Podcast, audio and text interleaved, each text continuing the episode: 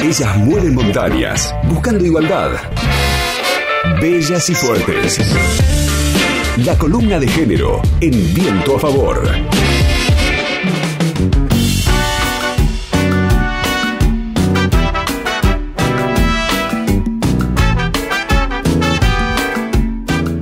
Vamos a hablar de la violencia de género digital y particularmente hacia las periodistas. En los últimos días muchas periodistas reconocidas del país fueron gravemente intimidadas y agredidas en las redes sociales, eh, o sea, de forma virtual, sobre todo por sus posturas en relación al debate por el aborto legal en el país, aunque esta modalidad de agresión también se nota con frecuencia en relación a otras temáticas. Y recientemente conocimos una investigación sobre violencia de género digital que se ha presentado justamente en estos últimos días.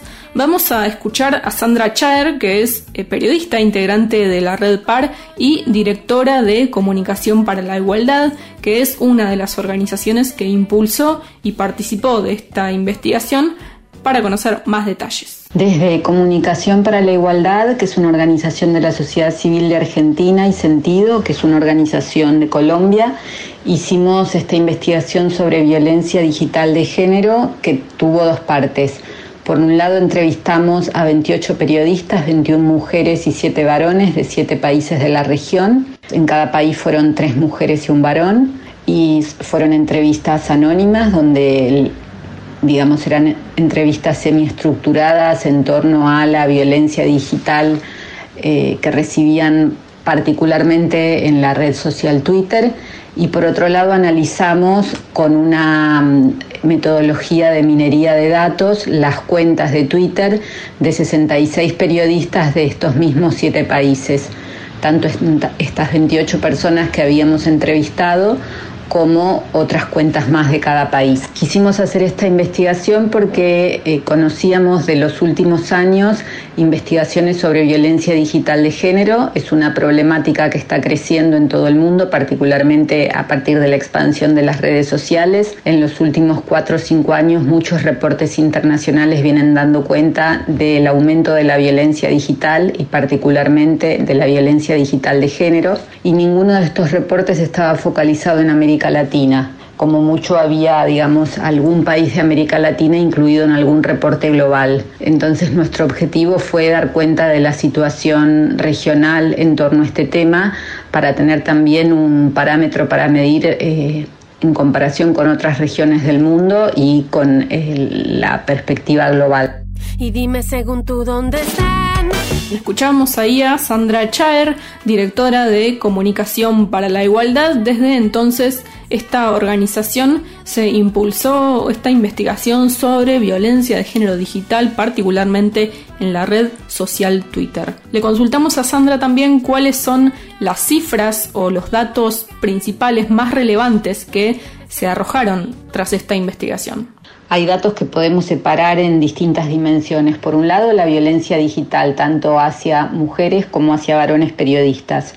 Ahí encontramos que eh, en los dos casos estas personas son atacadas y una pensaría que son atacadas principalmente por las notas y esto no es así. Son atacadas eh, fundamentalmente por sus ideas políticas y en menor medida por el desempeño profesional. O sea, cuando una periodista o un periodista empiezan a activar en Twitter ya no es tan relevante la cobertura de temas que hacen, sino lo que dicen sobre esos temas y sobre otros.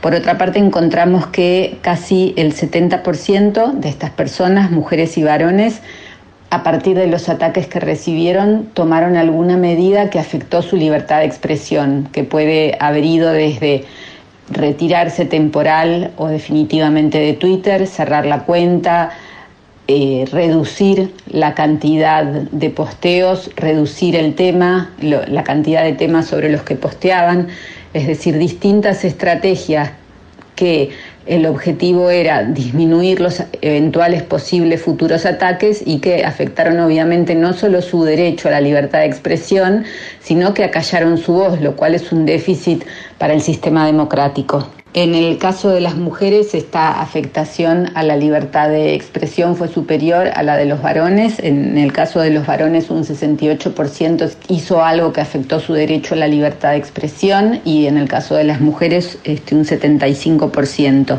Pero además, esto hay que relacionarlo con que las mujeres reciben 10% más de menciones que ponen en duda su capacidad intelectual, 20% más de expresiones sexistas y 30% más de comentarios vinculados a su apariencia física que los varones. Y este último indicador, este 30% de comentarios vinculados a su apariencia física en el caso de Argentina y de Uruguay, es un 60% más que en el caso de los varones. Sin deber y sin temer.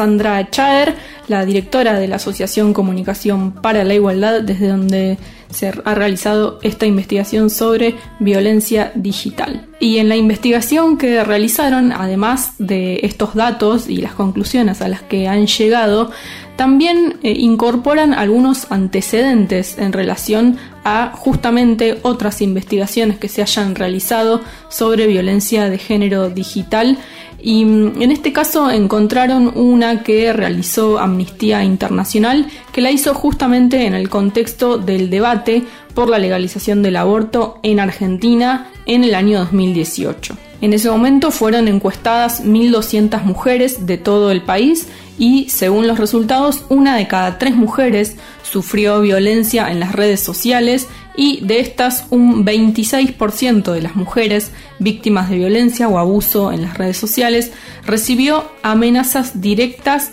y o indirectas de violencia psicológica o sexual, un 59% manifestó que fue objeto de mensajes sexuales y misóginos y un 34% recibió mensajes con lenguaje o comentarios abusivos en general. Otros datos que se indican en la investigación es que del total de mujeres que sufrieron abuso o acoso, un 39% sintió que su seguridad física estaba amenazada producto de las agresiones online y otra consecuencia de las agresiones fue la autocensura, ¿no? Porque el 70% implementó cambios en las formas en las que usaba las redes sociales después de las violencias recibidas y de este 70% que cambió sus formas de incidir en las redes sociales, el 36% directamente dejó de publicar o de compartir contenidos que expresaran su opinión en relación a algunos temas. Escuchamos también lo que nos decía Sandra Chaer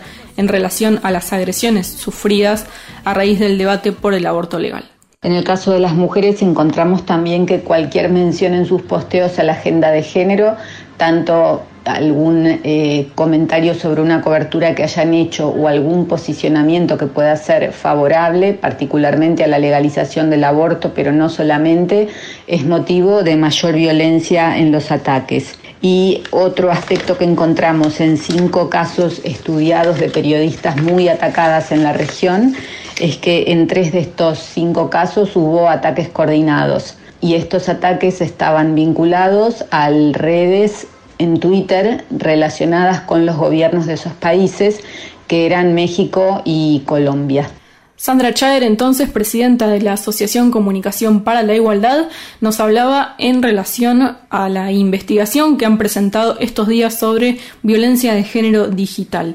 Y yo arrancaba la columna mencionando que justamente estos últimos días y este fin de semana varias periodistas del país fueron eh, agredidas. Una de ellas fue Claudia Piñeiro, quien justamente lo informó a través de su cuenta de Twitter en donde incluyó un video que recibieron justamente, donde la verdad es que es una escena de una película donde se ven imágenes muy violentas contra una mujer y bueno, según dijo ella misma, eh, les enviaron este video sumamente violento e intimidatorio. Por esta razón también y por otras agresiones que han recibido distintas periodistas, es que la Red Federal de Periodistas por el Derecho a Decidir han realizado un comunicado en donde afirman que repudiamos el constante acoso en las redes sociales y los hechos de hostigamiento en el espacio público a periodistas activistas por la legalización del aborto y nos manifestamos en solidaridad para con cada una de ellas. Entendemos a estos ataques como expresiones de odio que pretenden silenciarnos y generar temor ante la actual coyuntura que protagonizan los feminismos, el movimiento de mujeres y LGBT y la sociedad toda de, cara a lograr la legalización del aborto en Argentina. Desde esta red de periodistas entonces han eh, vinculado fuertemente también la deuda que tiene el gobierno nacional para finalmente debatir nuevamente el proyecto de legalización de aborto en nuestro país que justamente este lunes, ayer, fue anunciado por el gobierno como que finalmente se va a realizar la presentación del proyecto del Ejecutivo Nacional. Ya hay una presentación hecha del proyecto de la campaña nacional por el aborto legal, seguro y gratuito, pero ayer el gobierno nacional informó entonces que durante noviembre lo presentará en el Congreso Nacional. Y en relación a esta violencia digital, sobre todo en redes sociales, hay un gran vacío legal, ¿no? Siempre que se habla en realidad sobre la violencia cometida a través de las redes sociales, eh, hay grises, hay cosas que no están muy claras. Hace poco tiempo se ha incluido la figura de grooming, por ejemplo. También sabemos lo que es el sexting, también sabemos lo que es la difusión, por ejemplo, de imágenes sexuales no consentidas. Pero la realidad es que el vacío es muy grande y sobre estas violencias específicas, por ejemplo, no hay ningún tipo de legislación. En la investigación que han realizado se contempla justamente cuáles son las políticas públicas en relación a esto y se detalla, por ejemplo, que el Ministerio de las Mujeres, Géneros y Diversidad de la Nación, en el marco de la presentación del Plan Nacional de Acción contra las Violencias por motivos de género, que es un plan que han presentado recientemente, del cual bueno, ya hemos hablado y que está vigente hasta el año 2022, hay una acción que se incluye, que es específica, que tiene que ver con la sensibilización y la visibilización de la violencia cibernética, pero esta acción solamente contempla lo que es el grooming, que es una modalidad de violencia que solo afecta a menores de edad, y también menciona el sexting, que no está contemplada como una forma de violencia, sino como el intercambio de material íntimo que está consensuado. También, por ejemplo, detallan que hay hoy por hoy un proyecto de ley de modificación de la ley 26.485, la ley de protección integral de las mujeres, para incluir justamente la violencia digital como otra forma de violencia de género y este proyecto cuenta con media sanción en la Cámara Baja del Congreso Nacional. Sin dudas sería una herramienta fundamental y necesaria que se necesita hoy por hoy porque, como vemos, las agresiones y la violencia que sufren en las redes sociales eh, las mujeres es muy frecuente y obviamente necesaria de erradicar. LU5 Podcast. Viento a favor.